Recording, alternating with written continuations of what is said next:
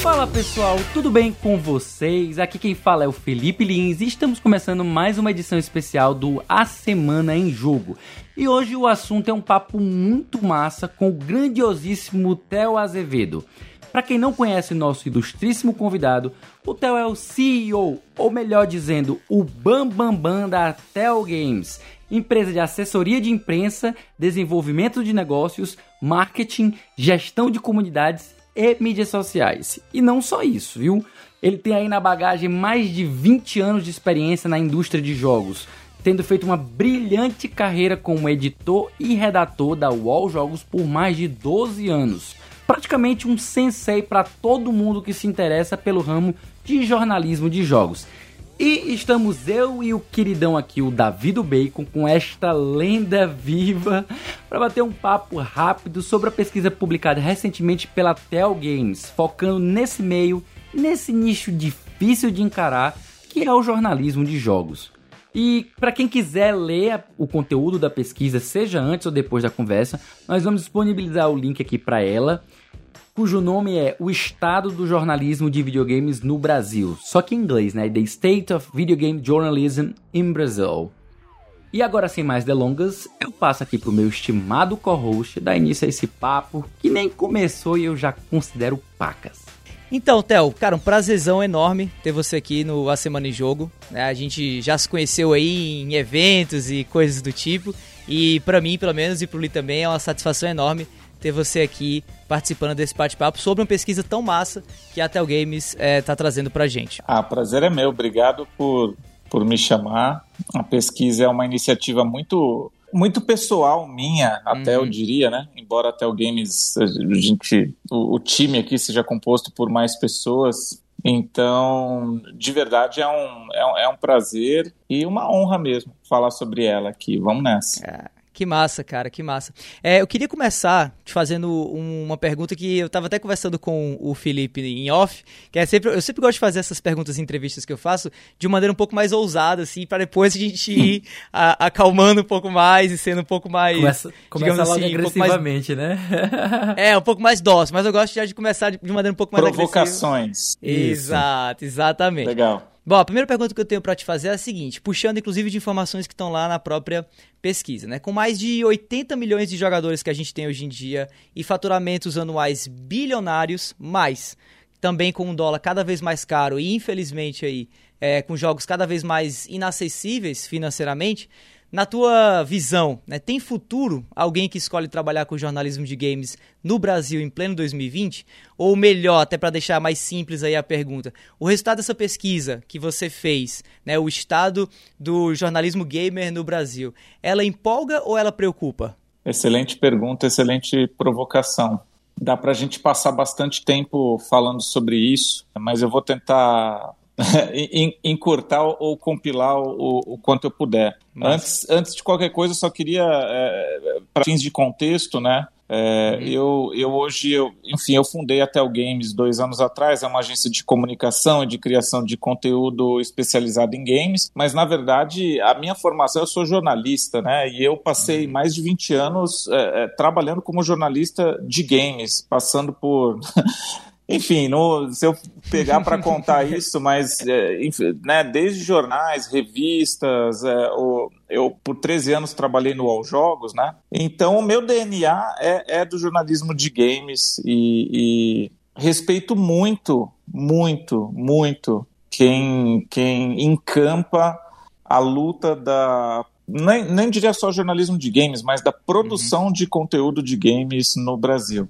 Porque é, é tipo jogar no hard, né? mas é, ou no Legendary Mode.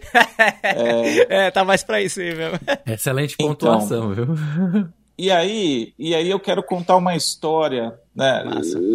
Se vocês me permitirem, que é a seguinte. Você tá em casa, fica à vontade. É, Cês, assim, vocês, vocês sabem que por eu ter começado cedo e por essa área de, de jornalismo de games também ser, ser nova, né?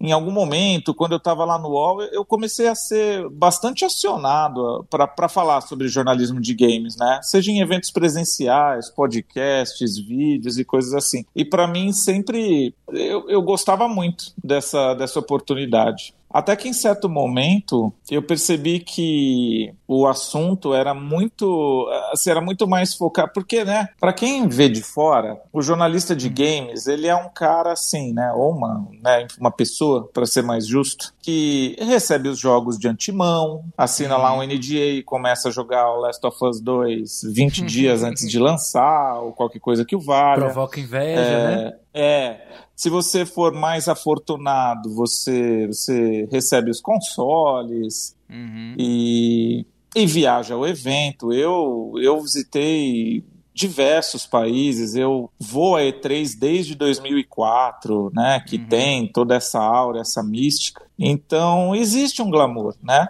relacionado a essa atuação, ao menos aqueles que que estão mais acima dessa cadeia. E eu, eu, eu, eu, via de regra, eu sempre gostava muito de falar sobre jornalismo de games e tudo mais, até que, certo momento, eu me dei conta de que, na verdade, as pessoas queriam ouvir como elas, elas poderiam fazer para ser o Theo Azevedo e não exatamente hum. um. um de, ó, tô falando isso super numa boa, tá? Não é que eu me ache Sim. nem nada assim, mas pô, como eu faço para ser esse cara que tem essas uhum. chances e oportunidades que né, eu acabei de descrever aqui, dentre outras, né?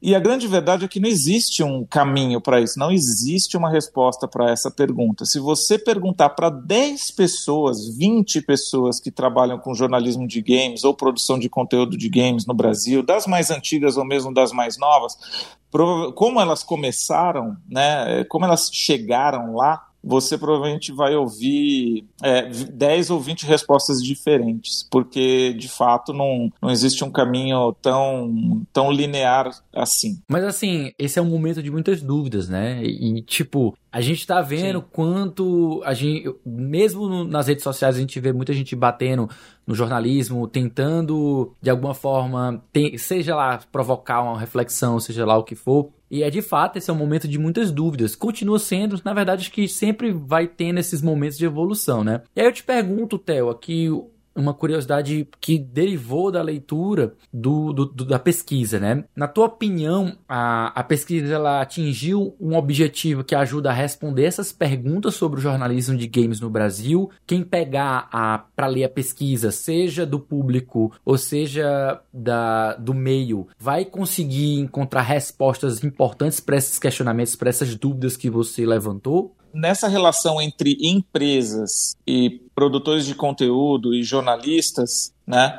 Já comigo, tendo essa experiência de anos como, como jornalista e agora do outro lado do balcão, literalmente, falei, poxa, tem certos pontos que dá para abordar, tentar melhorar, e foi, foi essa motivação, a principal motivação por trás da, da pesquisa, jornalismo de games no Brasil. Mas tem uma coisa importante nisso, que é o seguinte: hum. tentar ouvir né, o cara pequeno também, entende? Massa. Não necessariamente os veículos uh, Tier 1, né? Como a gente chama. Uhum. Pô, interessante Enfim. saber que existe a classificação, não, não tinha essa noção. É, não, sei lá, às vezes a gente, uh, né, as empresas ou mesmo as assessorias, a gente, isso é informal, é, é uma sim, coisa sim. de cada, é, de, de cada sei lá, eu assessoria a empresa como, como define, mas certamente existem camadas, né? Uhum, por exemplo, por exemplo, vamos imaginar que dada empresa vai convidar dado veículo para ir a E3, né? Com tudo uhum. pago lá, sei lá. Certamente ela vai olhar para os veículos que ela considera prioritário para daí escolher, enfim, whatever. Então, esses veículos, eles têm um, um, um tier, seja um, seja zero, uhum. enfim, qualquer coisa que vale. Abaixo deles tem outro e por aí vai, né? Mas, enfim, uhum. pensa nisso também para código de review, para amostra Sim. de produtos e, e, e etc. Né? E, e a questão é que dentro do, do, do, tal do jornalismo de games e desse cenário de produção de conteúdo, existem, nossa, sei lá, N perfis diferentes de tanto de produção mesmo, né? Tem site, tem podcast, tem canal de uhum. vídeo, tem canal de live, tem de tem blog. É, hoje, né? em dia, tem, tem... hoje em dia tem muito mais opção, muita mais variedade, né? É, é. Então, a ideia, né, talvez um pouco pretensiosa, mas enfim, era, era, era ouvir todo mundo, né? Uhum. É, então, que não ficasse uma coisa elitista, Uhum. Então, afinal, e olha, e eu posso dizer, porque eu sempre, eu sempre, a rigor, eu sempre atuei assim em veículos mais relevantes. Então uhum. eu era tipo, eu, eu era o, o primeiro mundo do, do, uhum. do jornalismo.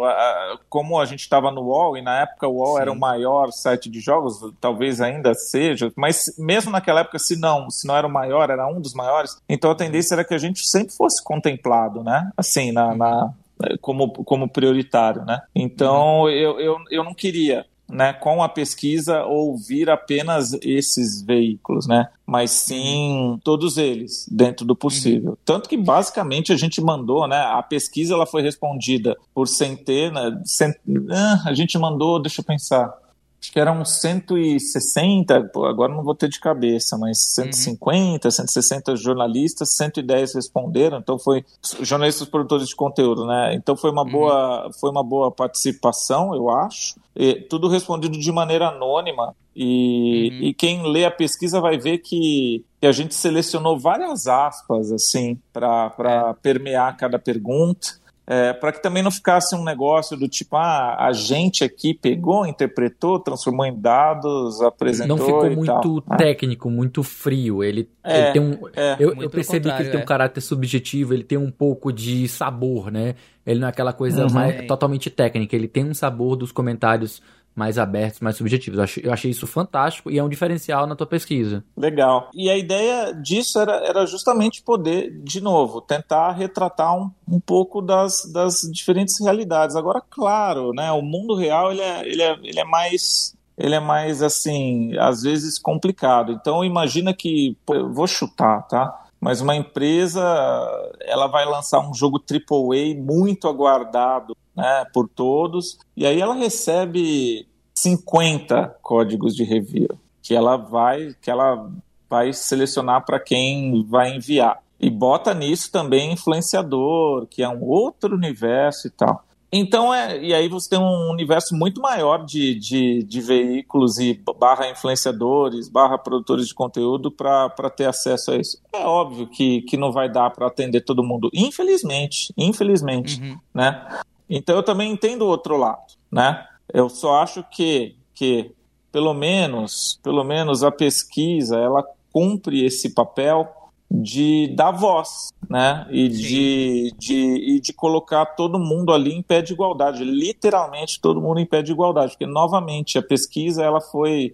respondida de forma anônima. Eu não sei uhum. quem ali falou o quê, entendeu? Pode uhum. ter sido do veículo super fodão, pode ter sido do, do, do cara que produz um conteúdo legal, mas talvez não, não tenha tanta, tanta visibilidade, infelizmente. Uhum. Tal. Então, acho que esse foi um, foi um, foi um mérito bacana e, e que eu, pelo menos, fiz questão, sabe, de, de, de bater o pé nisso.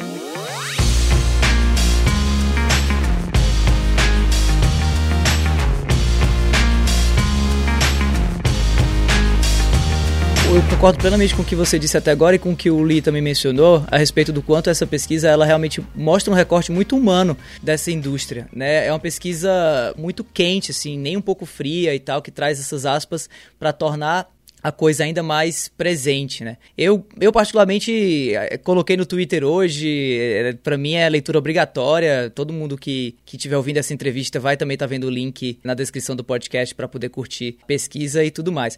Eu queria entrar agora nela com um pouco mais de, de de atenção na pesquisa mesmo, tô com ela aqui aberta, já dei uma lida indo e voltando algumas vezes, mas eu, eu fico na, na primeira pergunta, tá? Na verdade, a primeira pergunta não, na primeira parte da pesquisa, né? No, no elemento inicial, né? É, plataformas que são trazidas para cobertura, né?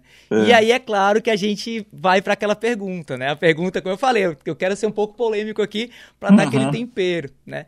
A gente é, ouve muito falar sobre a preferência que o jornalismo de games do Brasil dá para certas plataformas em detrimento de outras, entre aspas, né? Esse detrimento uhum. entre aspas. Uhum. Você, na sua observação, a pesquisa de algum modo aponta para isso também? Eu, eu não acho, não, uhum. não acho que aponte, para ser bem honesto. Uhum. Mas eu entendo aonde você quer chegar, ou, uhum. ou, ou, ou, o ponto que você está abordando, e posso falar um pouco sobre isso também, até do, do ponto de vista é, ainda do telejornalista, tá? O que, que eu acho que acontece primeiro? Primeiro de tudo, ah, mas, mas a imprensa é sonista.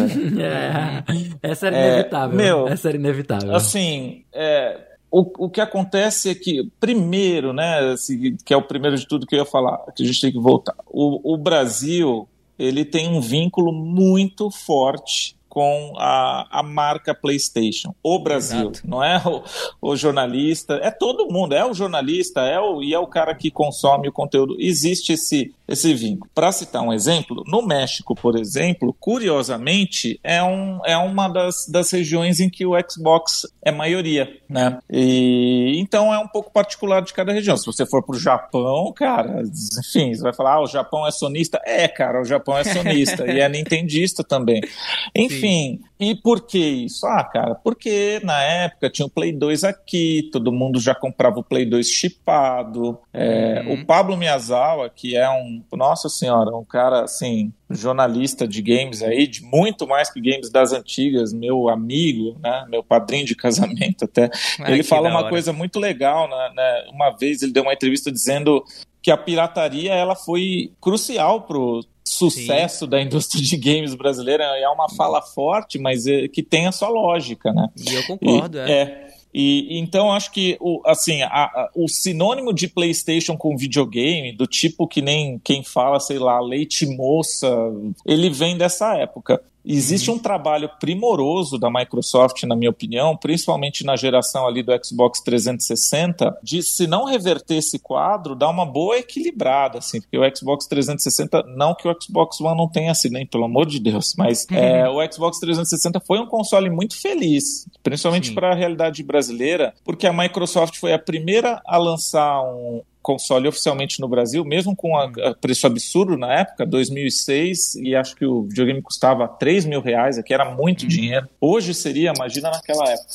E aí começou a lançar os jogos dublados em português, e aí depois veio o console fabricado no Brasil, e, e, o próprio videogame, por causa do Kinect, tinha um apelo mais mainstream e tal. Então o Xbox Sim. 360 fez, um, fez um, um, trampo muito legal aí, né? De, de Brasil e tal. Que depois é, veio o Xbox One, e aí tem. Daí, puta, que a gente pode fazer um podcast só disso para todo uhum. mundo, ou todo mundo, se não lembra, deveria lembrar que o próprio anúncio do Xbox One ele foi bem problemático, Isso. porque na, na, época que ele. Eu esqueci o nome do executivo agora, até melhor Tom assim. Metric? É, é, é, ele esse, mesmo. É, que ele, come, ele falou lá. Primeiro tinha questão de não rodar jogo usado. E, é, Ixi, e, é um pouco polêmico, não... porque o próprio Dom Metric foi um dos responsáveis pela estratégia que levou o 360 a ficar. a ser um sucesso, né? É, e aí no é. final do, da reta do, do 360 ele comete um erro estratégico ali no início do Xbox One que muitos atribuem como um dos maiores erros do começo da geração, é. né? Você sabe que eu tava lá, isso foi 2013, se eu não me engano, foi em Seattle, foi o evento que até viralizou, porque tinha um lance lá que eles ficavam falando de esporte, esporte, esporte tá? e E tem essa entrevista que ele fala um negócio que depois eu olhei e falei, cara, que absurdo isso, que era era tipo assim, é, existe um videogame para quem Isso, é, não quer frase. jogar online, porque tinha um, ba um, bagulho do Always Online é. e tal, e esse é. videogame se chama Xbox 360. Eu falei, Nossa, cara, que, como assim, cara? Mas é. enfim, né, são, são, as, são coisas aí da, da da indústria e tal. Então, para falar de, de PlayStation, a gente tem que voltar um pouco nisso.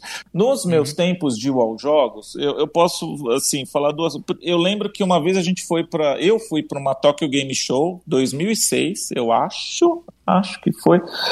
Foi a, a primeira vez que eu joguei o Kinect. Num, uhum. Ainda se chamava Project Natal e tal. E aí eu lembro, o fórum do All Jogos era muito forte, né? Assim, era, era demais aquilo lá.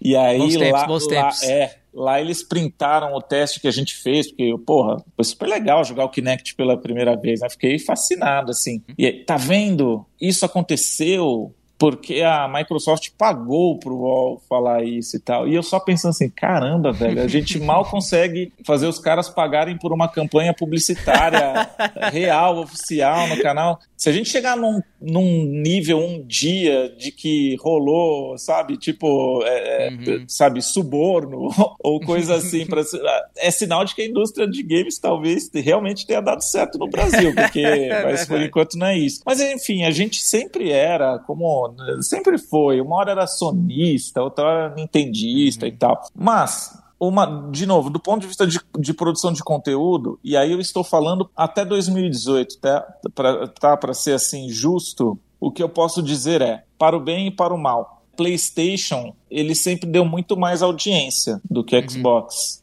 Novamente, uhum. estou falando do recorte geral do UOL, numa época, sabe, até 2018, quando você comparava, por exemplo, God of War com, com Halo. Ah, uhum. mas significa que Halo é um lixo, que não sei o quê. Cara, de jeito nenhum, é, é só uma realidade, entendeu? É que nem, ó, eu sou São Paulino, tá? É, uhum. Meu, eu sei que o, o Corinthians dá mais audiência que o São Paulo. Significa que o São Paulo é uma porcaria? Não, de maneira nenhuma. Uhum. Agora, se o Globo Esporte, né, o, o, programa de TV, no caso, ele, enfim, ele der dois minutos para falar do Corinthians e um minuto e vinte para falar do São Paulo, em tese eu vou entender, sabe? Assim, uhum. é, tem um pouco de, não sei se é a melhor comparação, mas é, foi, foi uma que me ocorreu agora, assim. Então, a gente enxergou né, na época esse fenômeno de, de, né, de, desse certo canal aí que defendia Xbox, né? Na verdade, a maneira que eu vejo, sem querer me alongar muito nisso, mas eu acho que é muito mais usar uma marca para disseminar o ódio, isso sim, né? Ele já existia, já atuava, enfim, né? Acabou, acabou se tornando o que foi. Para dizer que a mídia é sonista, não acho. Não acho. Uhum. Pode existir preferência pessoal é, entre jornalistas, produtores de conteúdo, influenciadores? Com certeza, com certeza. Que é normal, né? Eu, por exemplo, eu, eu, eu nunca. O único exclusivo da Sony que eu curto, inclusive estou jogando nesse exato momento, é Last of Us. Eu nunca me liguei uhum. em God of War, nunca me liguei, mesmo lá no Killzone, no Resistance. Uhum. Eu não curto simulador muito de corrida. Agora, a gente deixou de falar desses, jo desses jogos, enfim, sei lá, quando estava na EGM, quando estava no UOL, eu escrevi nunca, de maneira nenhuma. A gente fala sobre o que tem que ser falado e é, a não ser, claro, que você tem um canal que, que ou um site que se dedique a uma plataforma ou outra. Então, é, acho que eu de verdade, acho que não tem nada a ver. E na verdade eu diria o seguinte: a, a, Microsoft e o Xbox eles são uma das presenças mais brilhantes que a gente tem na indústria de games e não Olha. é de hoje assim. Eu tive a chance de entrevistar o Phil Spencer algumas vezes. É um, nossa, putz, dá vontade de replicar ele assim, sabe? Verdade. E espalhar por aí assim. O que o Xbox Game Pass vem fazendo como modelo de negócios, é, as iniciativas de Xbox. E nossa, e cara, como tem gente bacana trabalhando com a marca no Brasil, uhum. na América Latina e no mundo. Agora, o que talvez exista, talvez, estou especulando, porque aí eu estaria falando pelo, né, quase que pelo segmento todo, é uhum. uma coisa de mais ligada realmente a a qual marca gera mais interesse do público, né? E em, em algum grau queira ou não, o, o, quem produz conteúdo tem que seguir isso, né? Uhum, Enfim, perfeito. é isso. Desculpa de novo se me alonguei. Não, é Excelente resposta, meu amigo. Excelente resposta. Agora, mudando um pouquinho o foco que a gente pegou aqui numa parte mais do público, vamos voltar aqui pro, pro pessoal que produz, certo? Na tua opinião, eu queria uhum. saber sobre os desafios que a gente enxerga hoje para a produção de conteúdo, especificamente as vantagens e as desvantagens que a gente encontra na mídia escrita, se é que ela ainda tem relevância e espaço, na sua opinião, óbvio, e a questão do audiovisual, né, nesse desse cenário que foi traçado pela pesquisa. Você saberia me dizer se, se quais são esses desafios e, e, da relevância das mídias diferentes? Caraca, vocês são muito bons de pergunta. é... Desafios da mídia escrita. Enfim. E olha que eu tô aproveitando alguém que tem muita experiência nessa área. É, não, tanto, tanto que eu até ia falar, né? Eu, eu, eu por mais de 10 anos, estou tentando fazer as contas aqui, por 12 anos, né, como freelancer, eu fui responsável pelas matérias de games da Folha Informática, o caderno de informática da Folha de São Paulo, Nossa que não Senhora. existe mais, Uhum. né, já tem alguns anos. Então, acho que esse, primeiramente, isso já fala um pouco sobre os desafios da mídia escrita. A editora Europa, né, do, nossa, do Humberto Martins, do Gilsomar Livramento, Pedro Ciarota, Luiz Siqueira, muita gente boa da editora Europa, né, que tinha as revistas oficiais de PlayStation e, eh, e, e Xbox, e, dentre outras e tal.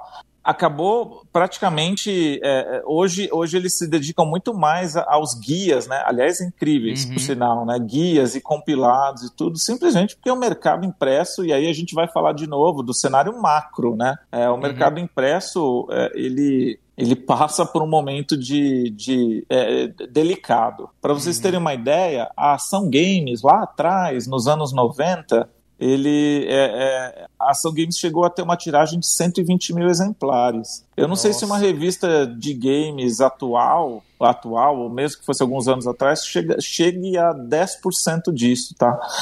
Então, acho que esse, esse é o primeiro desafio quando se fala em mídia impressa. É, ao mesmo tempo, agora, como, como PR, né? Enfim, eu vejo muita gente encampando conteúdo bacana na mídia impressa, principalmente como uma forma de tentar é, é, democratizar o acesso à informação sobre um game, né? Afinal, quando Uhum. você vai para um jornal e tudo mais, você está sua embocadura é muito maior, né? Você vai falar com pessoas ali que talvez não estejam tão familiarizadas com o assunto assim. Então, acho muito importante. Mas, poxa, é, é evidente que é, que é um segmento muito menor do que, do que o que já foi no passado. Mas isso, de novo, vejo como consequência de um cenário mais amplo. Eh, Se, se eu não me engano, até, até o- a cobertura esportiva em certos jornais ela passa por, por uma readequação, por assim dizer. Cobertura esportiva, hein? Veja só, a maioria das pessoas que compra o jornal, costuma comprar é para direto abrir no caderno de esporte, cara. Então, Uhum. assim, se, se tá assim para eles, né? Imagina para o resto. Agora, sobre a cobertura audiovisual, eu eh, eu me considero alguém de fora falando sobre isso, afinal já não vivo mais essa, essa realidade ali de dentro, embora converse Uhum. bastante né, com, com o pessoal e tudo, estou aqui agora. Mas eu acho que o principal desafio é, é viver disso, cara. É, Sim. sei lá, conseguir fazer disso a sua atividade, uma atividade remunerada, uma coisa que, que sei lá, um- uma carreira. De novo, né? Acho que o jornalismo, principalmente o de games, ele, eu falo carreira, mas no fundo é, é, um, é mais um lifestyle, né? Quem, quem escolhe se meter nesse rolê aí sabe que, né? Ou deveria Tá saber certo. que o que vem por aí, né? É, então acho que é, é, de fato é, transformar isso numa atividade sustentável para si mesmo e olhar o médio e longo prazo. Essa, essa é uma outra parte que eu acho importante para traçar um paralelo, né? Sem querer e, e de maneira nenhuma isso é para para jogar o, o moral, o astral lá para baixo. Mas você pega os caras da minha geração, todos hoje, ou quase todos, estão, cara, estão fazendo coisas diferentes, tiveram Uhum. que se virar. Vou citar Uhum. alguns exemplos, tá? Acho que eu tenho, né, não tem problema falar sobre eles. Um dos melhores, um dos melhores é, que eu já conheci, um cara que é um lorde, assim, que é o Fábio Santana. Uhum, É, Fabão. Fabão. Fa- Fabão, meu, nossa, pegar as matérias lá de gamers dele, mesmo É, depois. verdade. O que, que ele faz? Já tem alguns anos. Ele é gerente de relações públicas da Capcom, né? Uhum, Ou seja, ele é, pulou para outro lado do balcão também, né? uhum. Renato Honorato, que é, é- é incrível também, trabalhou, é, editou a área de games do IG muitos anos atrás e passou por outras coisas aí também na área de conteúdo de games. Acho que ela até chegou a sair da, da, da área e voltou faz alguns anos como gerente de relações públicas da Riot, né? Eu não sei se é para o Brasil, para América Latina também. Para o Brasil seguramente é. Enfim, dá para citar vários outros casos aqui, inclusive de pessoas que, que acabaram saindo. Então, entende o que eu quero dizer? Sim, assim, sim. você projetar uma carreira né, no mercado editorial de games é, é um pouco difícil. Ao mesmo tempo, ao mesmo tempo, eu vejo que hoje em dia, né, principalmente com a área de comunidades, de redes sociais e tudo mais, e, cria, e mesmo a área de, de RP, tá, de relações públicas uhum. ou de PR, que, que se criaram inúmeras vertentes dentro do, do da criação de conteúdo para acomodar esses profissionais que têm um know-how é. muitas vezes único ou, é, ou singular e, e, enfim, continuar essa trajetória dentro de, do mercado, né? Foi um pouco o que aconteceu comigo. Então, é, vejo este desafio também, né? Não apenas tem desafio em todos os momentos, né? Primeiro, entrar nesse mercado já é um desafio. Se manter nele é outro. E aí, pensar no longo prazo e num plano de carreira, por assim dizer, é outro desafio maior ainda. Sim, sim, é verdade, com certeza, cara. E assim, que aula, viu, Nossa, Nossa cara, a gente tava... Não só aula como ficou... aquela viagem, né, aquela viagem na, na nostalgia, você comentando é, aí o Fabão, cara, a gente pensando, a gente acompanhando ele saindo e indo pra Capcom, né? é, é, meio que uma, uma inspiração, o Caio aqui, que também faz parte da equipe, ele é, ele é muito, muito fã do, do, do Fábio, Todos somos. Né? cara, nossa, não tem como não ser, assim. Fabão é, é Fabão é luz, assim. E muita, muitas histórias legais com ele, assim, de, de, de E3 e, e, de rolês, assim. Não vou, não vou ficar falando aqui também para não, não me alongar é. muito, mas eu lembro, eu lembro, é. a gente estava na E3 de 2005 e nossa, aí já nossa. tinha acabado. Pois é, já, já tinha acabado a E3, né? E a gente ficou num hotel, na época eu tava na EGM, junto com o Fabão, com o Pablo, e aí a gente tava em Hollywood e a gente entrou numa, numa loja de conveniência, e daí tinha acabado numa quinta, era sexta-feira, era um dia que a gente ia ter uhum. meio free lá. A gente entrou numa loja, tava passeando, e tava o Shigeru Miyamoto, cara. Ah, que da hora.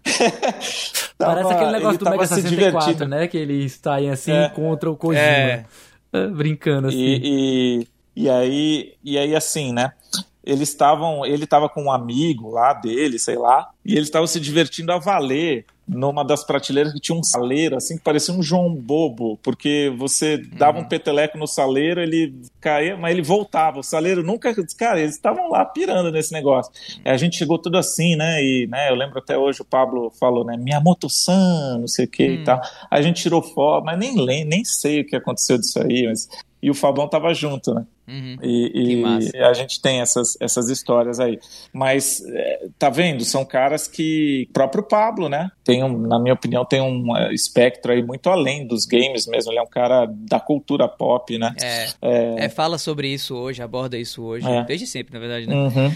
Mas, cara, Etel, vamos, vamos se encaminhando aqui da metade pro fim. Eu queria saber antes perguntar como é que você tá de tempo aí, cara. Porque na minha cabeça eu tava, é. não, cara, vamos, vamos dedicar só 30 minutos porque o Theo é muito ocupado, não sei o que e tal. Mas a conversa tá tão boa que eu quero saber como é que você tá aí. É, preocupação. Não, vamos lá, vamos lá, vamos, vamos lá. lá. Tá, vamos, vamos caminhar mais um pouquinho e aí a gente finaliza.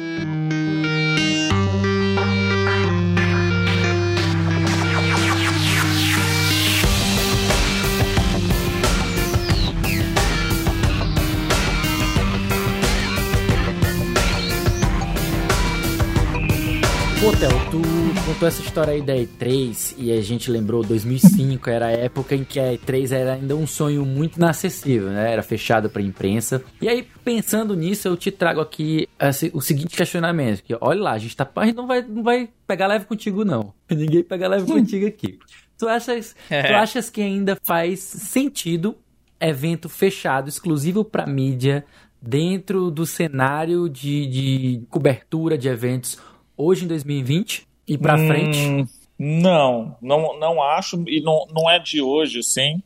Também hum. não é, não sou o único a ter essa opinião, longe disso. O modelo da E3 ele já é questionado há muito tempo, né? Uhum. É, como eu falei um pouco atrás, eu vou à E3 desde, desde 2004. É, não fui esse ano, mas até então, eu, é, obviamente. Ninguém foi teve, esse ano, né? Mas, é, É, mas até então eu estava vindo na sequência, assim, tinha ido a todas, né? Como jornalista e acho que nas últimas duas, 2018, é, na, nas, nas últimas duas como business, por assim dizer. Uhum. Então, uma coisa que eu falo, é, basicamente, né, com, com algumas variações, muda a empresa, muda o dia que faz, mas imagina que desde 2005 a E3, 2004 era meio que uma mesma coisa, assim, ela é um Sim. amontoado de conferências antes da feira propriamente dita começar, E depois tem a feira, que são três dias lá, de ficar se acotovelando para jogar as coisas e tal.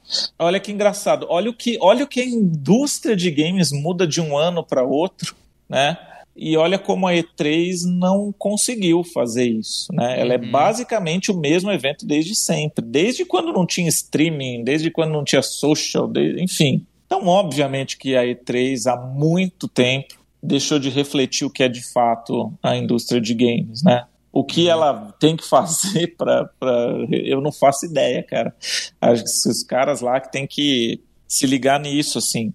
Mas, mas assim, ao mesmo tempo é preciso entender que a E3 ela não é só um evento da imprensa e, e, e sabe, para ter novos hands-on e, e, coisas assim nos sites, influenciadores e tal. É, quando tem uma E3, Imagina que todos os, os, principais retailers aqui do Brasil, e aí você multiplica isso por outras regiões, todos esses caras da B2W, que é o grupo lá da, do Submarino, da Americanas, uhum. aí tem a, a Saraiva não tem mais, né, talvez, mas enfim, vamos pegar aí. Aí tem o cara da, do Magazine Luiza. Essa galera, ela vai para E3 também. E por que, que ela uhum. vai para E3? Porque esse cara, ele é o comprador dos jogos que vão ser mostrados lá. Então, para pegar um exemplo meramente ilustrativo, do mesmo jeito que quando eu, como All Jogos, ia na E3 e dava uma olhada na demo do novo Call of Duty, é, o cara da B2W também dava. Uhum. Por quê? Porque daí ele ia voltar lá e porra, esse aqui a gente tem que ó, comprar X mil cópias lá e tal. Então, assim, é, muitos negócios são feitos na E3. A E3 não é apenas uma feira é, de, de mídia, de imprensa.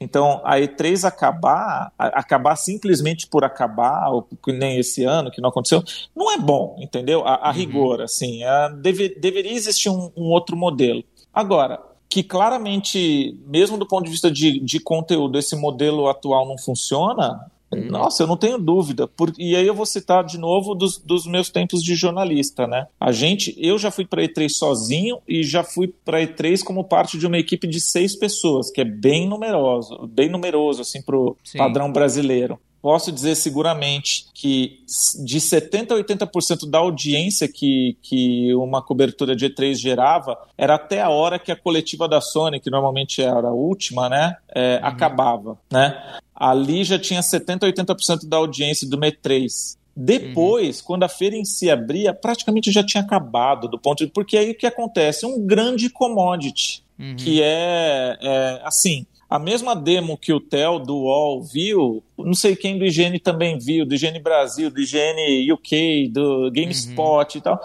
Enfim, então ao mesmo tempo que é legal do ponto de vista de cobertura, porque você tá ali na cara do gol, você é hum. tipo, finalmente me convidaram para essa festa, sabe? Assim, é, é, na real, todo mundo meio que vai ver a mesma coisa. Uhum. E aí tem, e aí eu vou jogar um pouco contra eu mesmo, né? O eu de hoje, que tem a questão também do media training, né? Da, da, que, que deixa as coisas muito limitadas. Eu lembro em 2010, não quero ficar, parece que, né, vou ficar muito tiozão aqui nessa, não, nesse papo.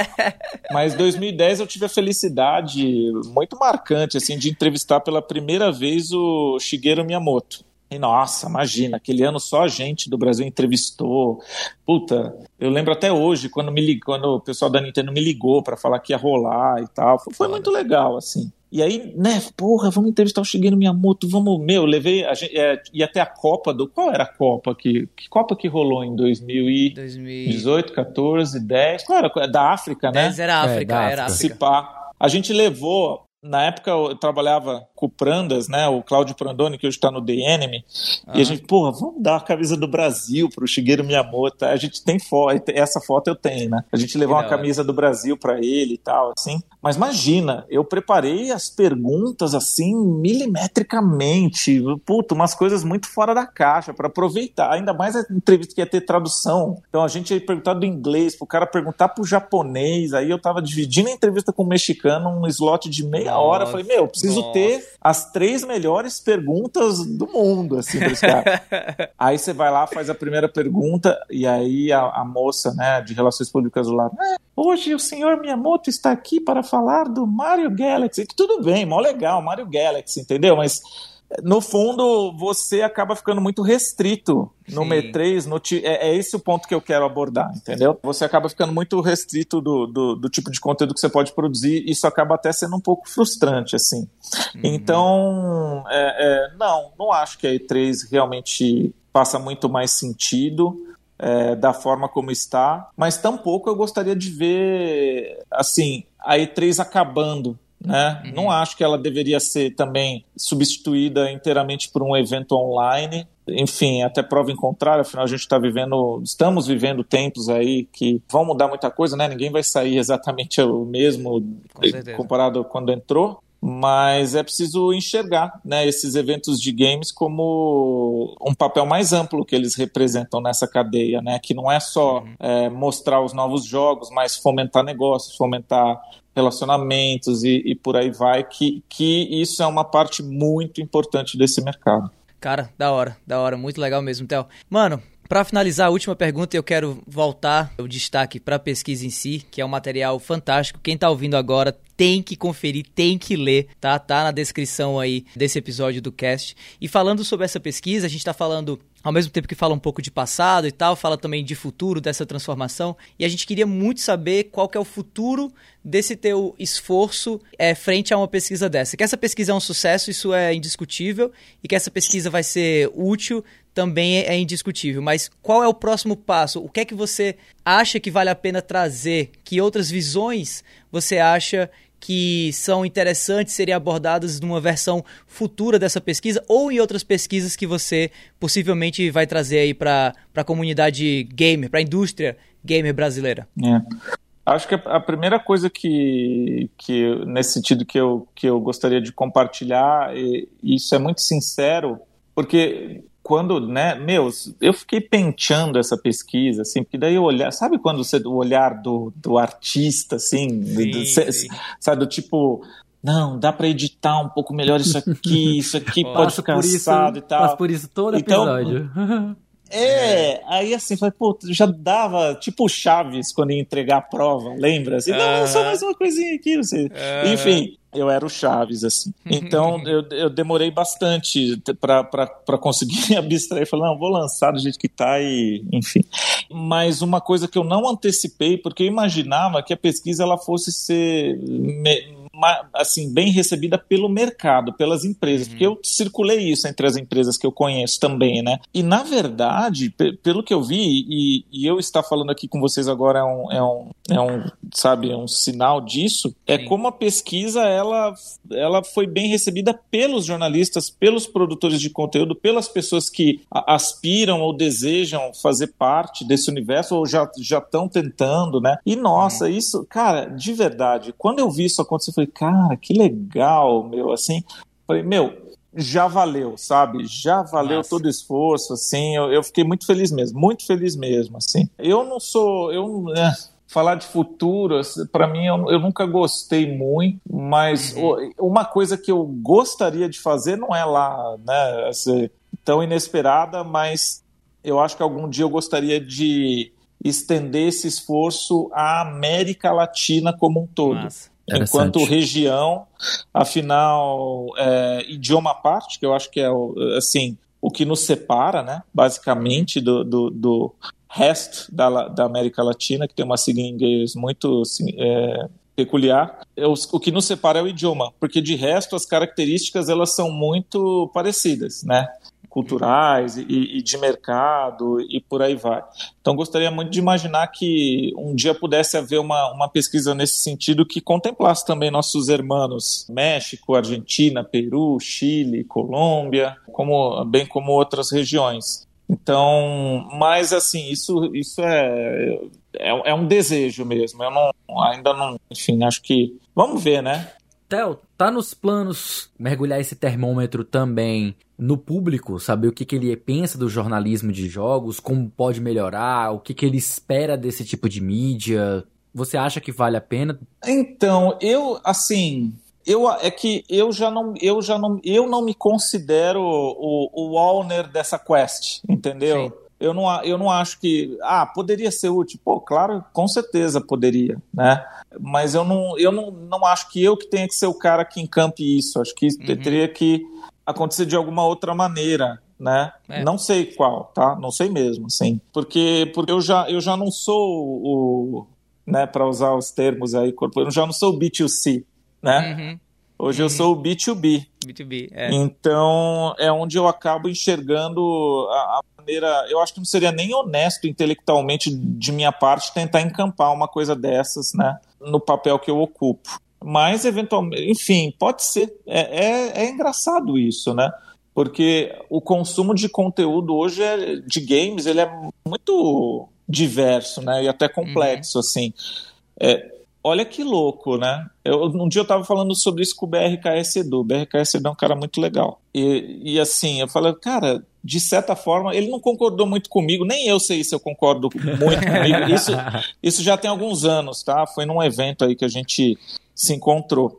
Eu estava falando para ele se que eu achava que um, assim um pouco da parte do, do consumo de conteúdo de influenciadores como o que ele faz e o conteúdo dele é incrível tem um pouco das revistas de games da minha época uhum. por quê porque assim eu quando eu era moleque eu comprava revista de games era porque eu queria era tipo o cara que fica vendo a Ferrari na janela entendeu? Tinha vários jogos ali que eu sabia que não ia ter dinheiro para comprar para jogar para nada assim mas eu queria ver de qualquer jeito achava legal assim e era um pouco a impressão que eu tinha né com o conteúdo de influenciadores, porque se assim, existe muito consumo, cara, se você comparar a disparidade de consumo de conteúdo de jogos com venda de jogos no Brasil, é Sim. é incrível, assim, cara, é. fala, tem muito mais gente assistindo jogos ou assistindo a jogos, né, uhum. do que propriamente jogando, pelo menos essa é a, essa é a impressão que dá, né? Com certeza. Então, olha só que louco é isso, né? e, e, e, e assim, como falar de, de jornalismo de games sem incluir influenciadores ou streamers ou falar de esportes. A gente, inclusive a gente que faz a assessoria de imprensa dessa pesquisa, que foi recentemente divulgada, a pesquisa Game Brasil, que traça um panorama muito bacana, já está já tá na sétima edição, sobre o consumo de games né, no país. E o PlayStation 2 continua sendo uma plataforma extremamente é, relevante, né? Verdade, verdade. É, aqui. Então, o Master System, eu não sei se ainda é, mas seguramente até pelo menos uns dois anos atrás ainda era um console vendido no Brasil, vendido mesmo, não no Mercado Livre para colecionador, vendido no Magazine Luiza, sei lá, pela Tectoy.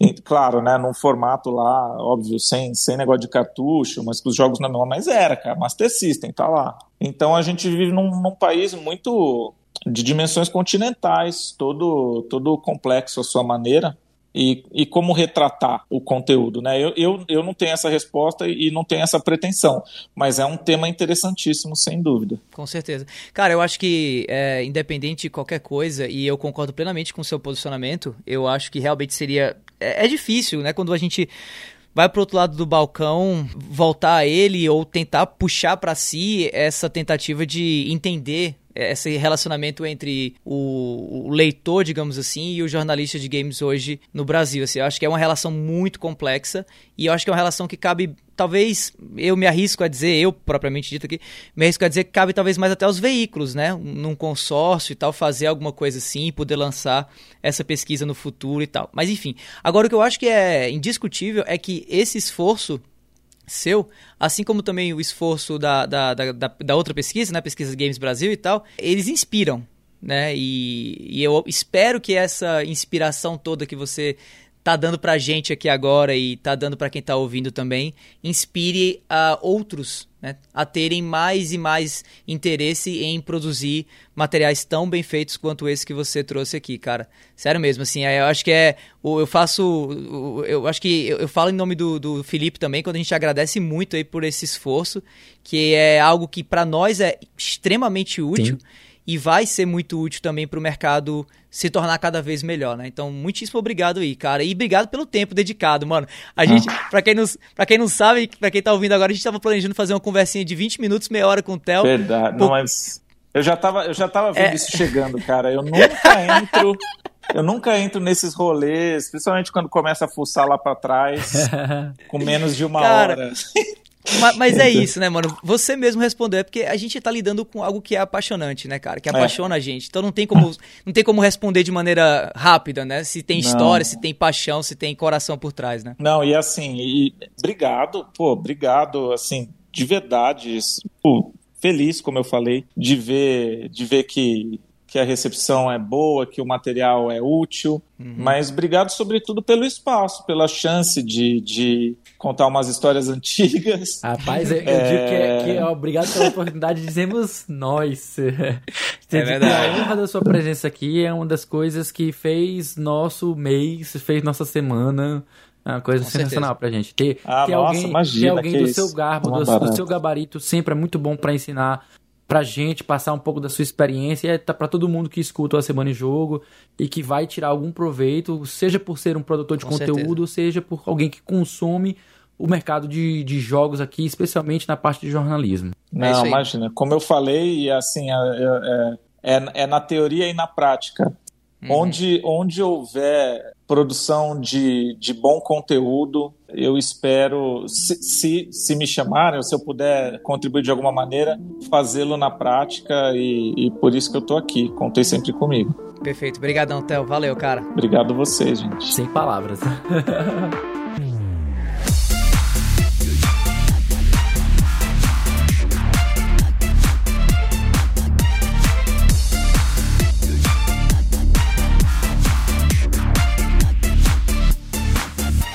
Bem, é isso aí, pessoal. Então, esse foi mais uma edição especial do A Semana em Jogo. E se você ouviu até aqui, muitíssimo obrigado. Antes de encerrar o cast, eu e o Davi aqui convidamos você a nos seguir nas nossas redes sociais. E para quem quiser entrar também no nosso grupo de Telegram e trocar uma ideia mais direta com a nossa equipe, basta acessar o link t.me barra asjamigos. Estamos esperando você por lá. Um grande abraço, meu nome é Felipe Lins, a gente fica por aqui e no mais, fique em paz.